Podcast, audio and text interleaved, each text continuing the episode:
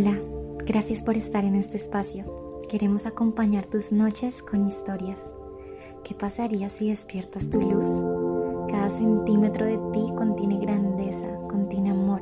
Disfruta de esta noche, queremos conectar contigo. Así que ponte cómodo y recuerda que la luz nos deja al descubierto. Historias al dormir es un podcast que quiere hacerte brillar. Hola, estoy muy feliz de volver a Historias al Dormir. Hoy tenemos un invitado muy especial y se llama Jonathan Méndez. Él es artista, cantautor, compositor y bueno, también fue ganador de la beca de los 400 años de composición a la canción de Bucaramanga. Entonces estoy muy feliz de que puedas estar acá compartiendo en este podcast en Historias al Dormir.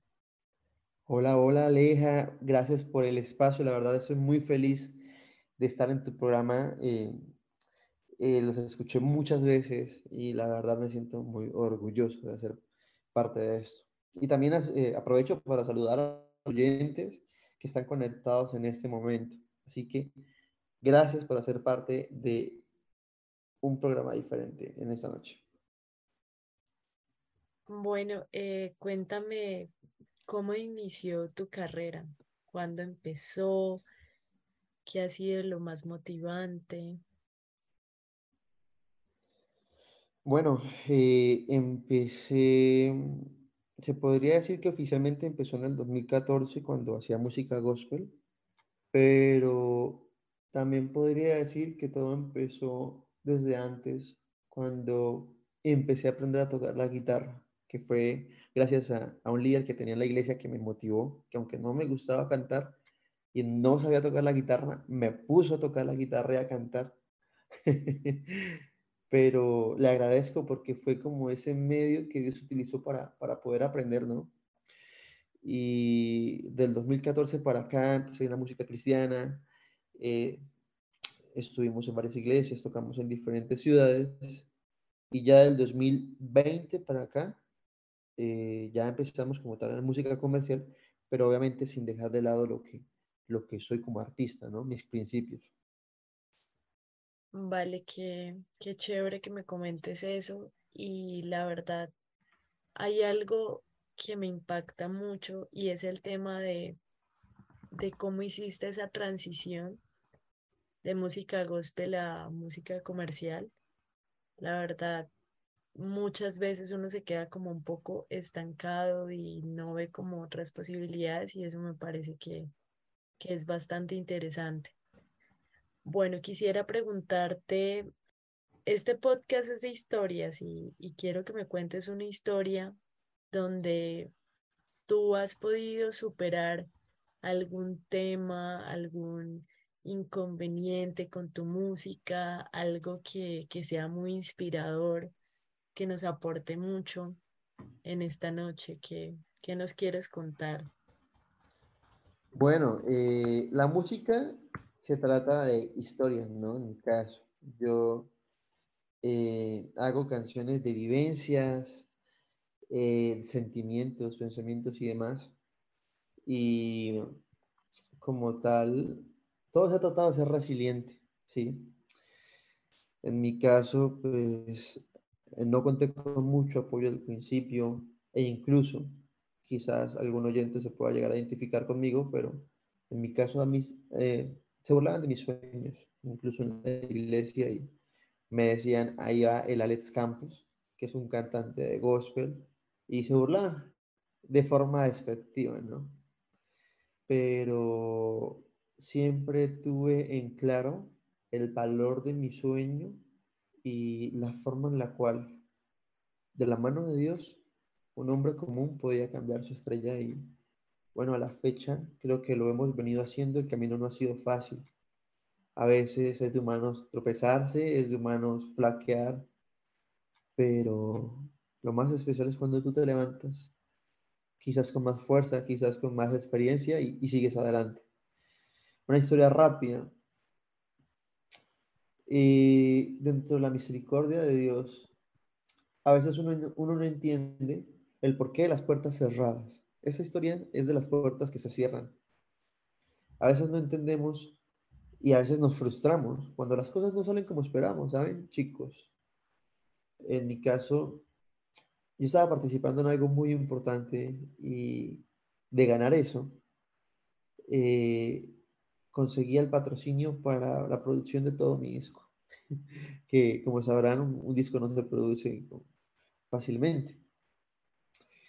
Y por cosas del destino, eh, por palancas, aunque tenía todo a mi favor, por cosas del destino no me lo dieron. Y cuando me entero y le comento a una persona, esa persona me dice, oye, ¿no te pusiste triste porque no te dieron esa, porque no te ganaste esa convocatoria? Y yo le dije, no, ¿sabes? Porque en Dios todo es perfecto y las personas que se ganaron esa convocatoria no necesitaban más que yo. Y le di gracias a Dios en medio de, de la pérdida, porque Dios da y Dios quita, ¿no? Y lo más especial de la historia es que cuando le fui fiel a Dios en medio de la pérdida y en medio de lo que quizás no recibí, a los pocos meses después, Dios me estaba dando un, galardón más grande, que era un mérito para mí el ser elegido como el cantautor de la canción de Bucaramanga 400 años, que y literalmente lo que gané en esa convocatoria como cantautor fue lo mismo que me hubiera ganado en la otra convocatoria, solo que aquí venía con más prestigio, ¿no? Entonces, eh, Dios es un Dios que abre puertas, un Dios de oportunidades, incluso Dios coloca, Dios coloca eh, las personas correctas. Eh, algo muy bonito de mi ciudad es que ahorita Bucaramanga, por medio del Instituto Municipal de Cultura y Turismo, está apoyando mucho a los artistas, ¿sí? En mi caso, así como me gané esa convocatoria, actualmente hago parte de algo que se llama las becas reactivadoras, que es un incentivo que está dando eh, la alcaldía, por así decirlo, para apoyar el arte santanderiano y bumangués y llevar el arte bumangués y acercarlo a la gente, ¿no? Entonces, Dios sabe cómo hace sus cosas y es algo muy bonito que está pasando en la ciudad. Claro, hablando de, estas becas de reactivación, para ti, ¿cómo fue el tema de pandemia? O sea, quiero que me cuentes el tema de quizás cero presentaciones, cero, eh, todo este tema de la industria cultural. Yo creo que no solamente a los músicos, a los artistas, sino a muchas personas en general se, digamos, se les cerraron muchísimas puertas. ¿Cómo, ¿Cómo te sentiste en ese momento? Bueno, fue un proceso de, aprendizaje, de encontrarme conmigo mismo, conocerme un poco más, de acercarme a Dios.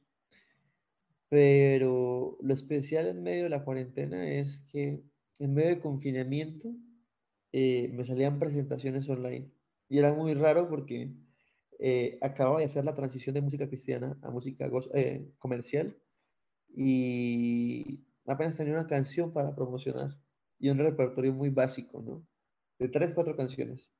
Pero ya me estaban invitando a eventos grandes online, eh, con venta de boletería, con eventos de la gobernación.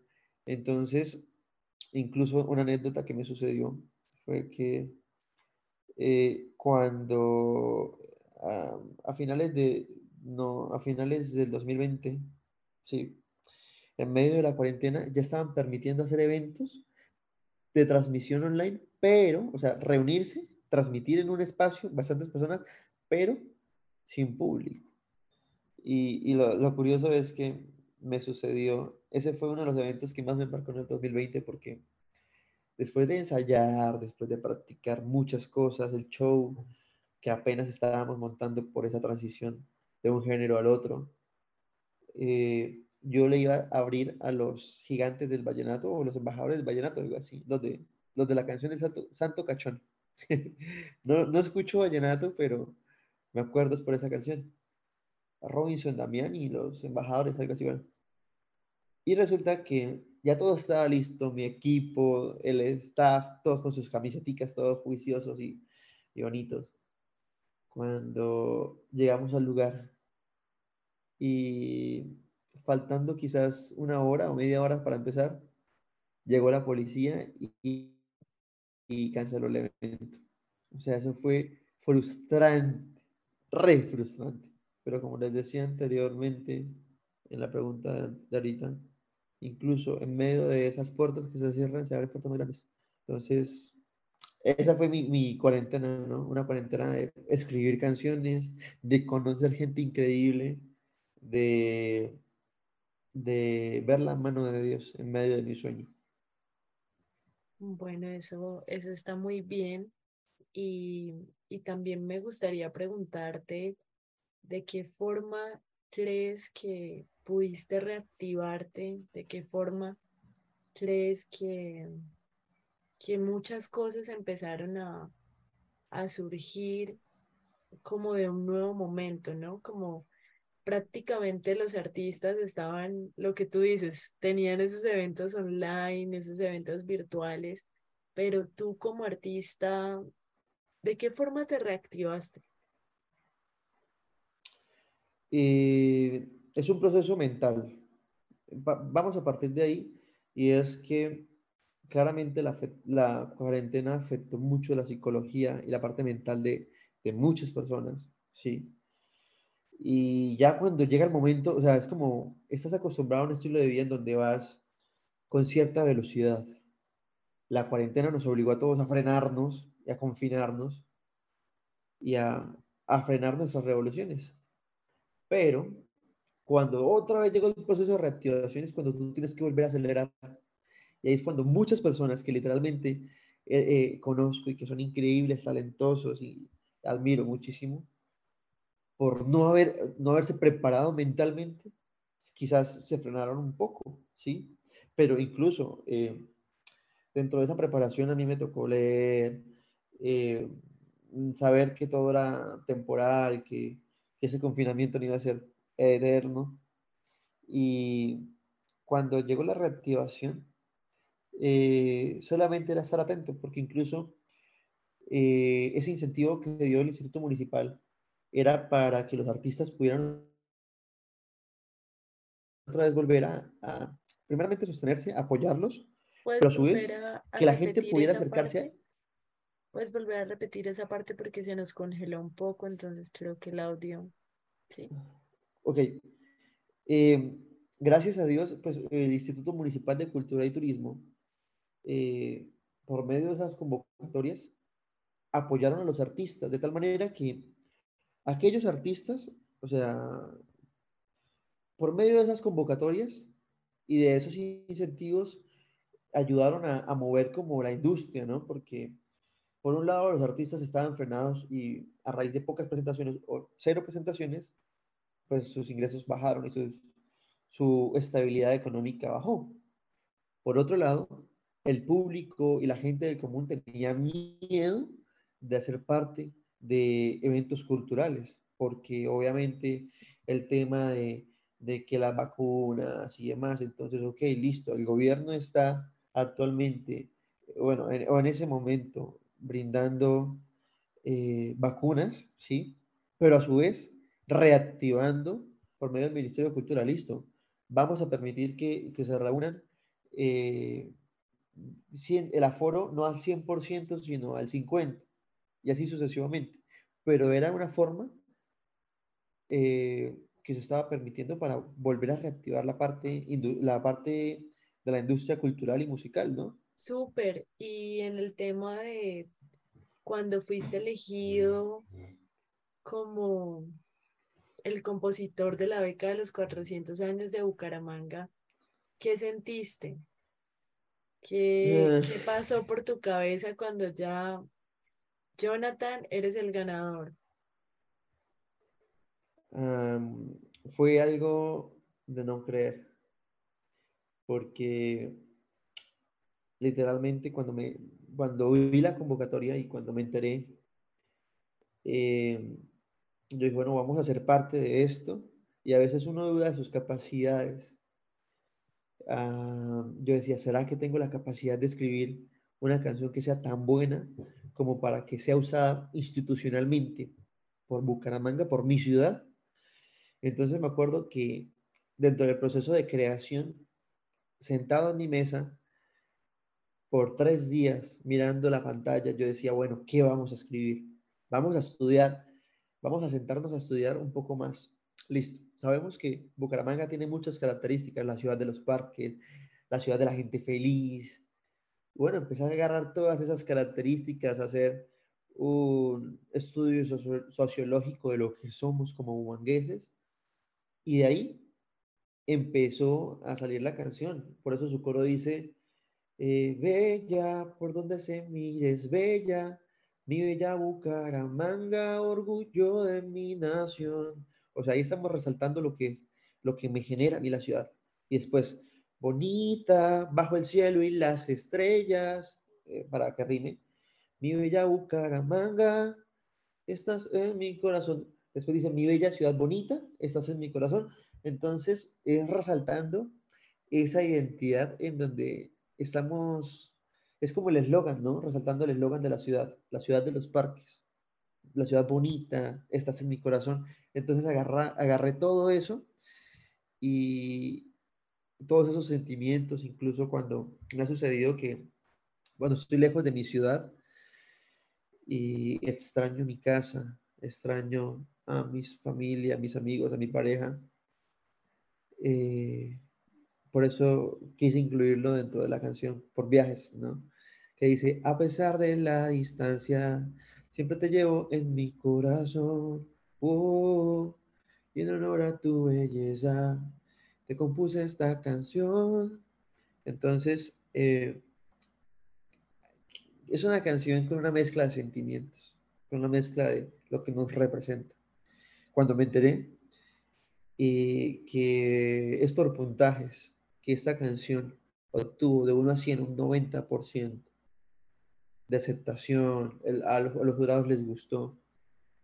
Eh, la, escribí en forma pop urbano y les gustó muchísimo, la verdad me, sentí orgullo, me sentí muy orgulloso, le comenté la noticia a mi pareja, a mi mamá, a mi familia, no se lo podía creer porque pues vieron todo mi proceso del chico que, que aprendió a tocar la guitarra por internet y, y chico que nunca se rindió cuando la gente se burlaba de él. Y era el chico que estaba cambiando su historia y que ahora dejó una huella en su ciudad. Una canción que quizás perdure por el resto del tiempo, hasta 100 años, por lo que leí. Entonces, eh, es bonito, ¿sabes? Es bonito ser parte de la historia de Bucaramanga. Qué lindo eso que nos cuentas y, y sobre todo el tema de, que mucha gente se burlaba de ti y mucha gente decía, bueno, este que está aprendiendo a tocar la guitarra por internet nunca va a surgir y, ya prácticamente fuiste ganador de, algo que es muy importante, muy relevante como ser compositor de una canción de tu ciudad, ¿no? Es, bastante especial. Me gustaría también eh, preguntarte, Jonathan, ¿qué, ¿qué le dirías a esas personas que tienen un sueño de por lo menos ser artistas, ser compositores, ser cantantes y se enfrentan a muchas situaciones? ¿Tú qué les dirías a, a esas personas? Bueno, eh, los sueños no son fáciles, ¿sí? Y, sobre todo, eh, algo que a mí me, me, preguntan sobre el tema y siempre respondo es que la música es un sueño que quizás puede ser un poco caro, así como aquellos que sueñan con ser tenistas, con ser golfistas y demás. La música es, es algo que es un sueño que implica mucho esfuerzo, ensayos, trasnochos, sudor, lágrimas. Eh, en mi sueño yo he sido el chofer de mi equipo, el que prepara los refrigerios, el que hace las piezas gráficas, el community manager, el que escribe las canciones, he sido el manager, he sido también el, el sonidista, el Rodi también he llevado los instrumentos. Eh, el cantante. La gente me ve como el cantante, pero no saben lo que hay detrás. Y digo todo esto porque, porque vemos la punta del iceberg, pero no vemos lo que está en el fondo. Vemos artistas grandes como Maluma, Juanes, etcétera, por lo que ya son, por la punta, pero no, no vemos todo el proceso que está debajo, o sea, todo lo que tuvieron que vivir para poder llegar a eso. Y por eso les digo, en mi sueño me ha costado mucho, muchos trasnochos, muchas inversiones, dejar de invertir, dejar de salir, dejar de pasear por invertir en mi sueño. Pero ha valido la pena y ha valido la pena por, por muchas cosas, porque por la música eh, he viajado a lugares increíbles, he conocido gente grandiosa, conocí a mi pareja, la música me dio una identidad, mm, la música, literalmente, Dios por medio de la música se puede decir que me dio un propósito y me cambió la vida, sí. Y no imaginaría mi vida quizás detrás de un escritorio, eh, quizás en una oficina, porque quizás a, mí me gusta más la acción, estar rodeado de la gente, el contacto humano con humano. Yo soy muy sociable y muy sanguíneo. Entonces, en ese sentido, eh, encontré mi camino. Y para no hablar más y no extenderme en la lección, eh, lo, que quiero lo que quiero decirles con esto es que tienen que perseverar, tienen que intentarlo. ¿Sí? Inténtenlo todas las veces que puedan. Van a fallar muchas veces, se van a estrellar muchas veces. Pero siempre que caigas, levántate con más fuerza. Se van a burlar de ti, sí va a pasar. Como dice la frase, esto también va a pasar. Sí.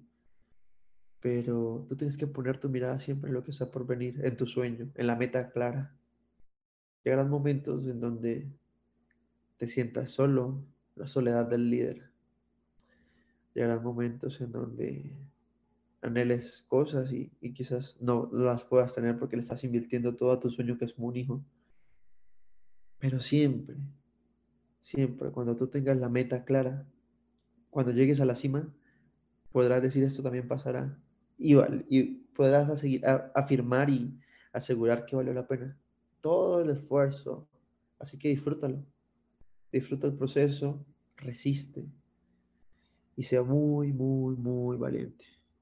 Siempre poniendo tu mirada en lo que está por venir. Bueno, te agradezco muchísimo por esas últimas palabras y también animo mucho a la gente que está escuchando este podcast y que está llenándose de, un mensaje diferente a lo que siempre escuchamos ahí afuera que todo es peligroso, que todo está mal, que, estamos como invadidos de tanto miedo. Y, y hoy nos vamos con esta frase que tú acabas de decir y es pon la mirada en las cosas que están por venir.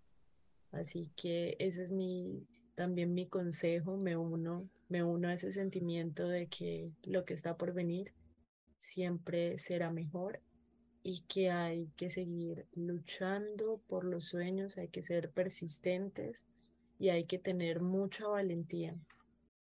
Sabemos que este mensaje nos llegó, este mensaje es demasiado relevante y sé que va a servir para animar a otros en cualquier tipo de proyecto, no solamente en la música, no solamente en el arte, sino también cualquier proyecto que que tengamos, sabemos que lo podemos hacer si le ponemos todas las ganas y sabemos que lo mejor es lo que está por venir. Así que gracias Jonathan por este espacio, por este tiempo, por estar acá en este podcast. No, chicos, gracias a ustedes por, por la oportunidad, gracias Aleja por el espacio, la verdad, como lo dije al principio, eh, era un fiel oyente de Historias al Dormir. ¿Eras, eras un fiel?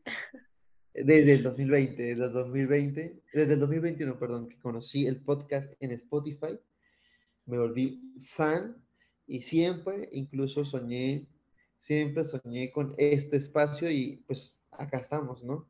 Entonces, chicos, gracias por la oportunidad. Espero que les quede un mensaje, una enseñanza. Me acostaré hoy tranquilo sabiendo que sembré una semilla de fe y un mensaje en tu corazón. Gracias por escucharnos. Nos puedes seguir en redes sociales como arroba historias al dormir. Ten bonita noche y recuerda que la luz siempre ha estado dentro de ti.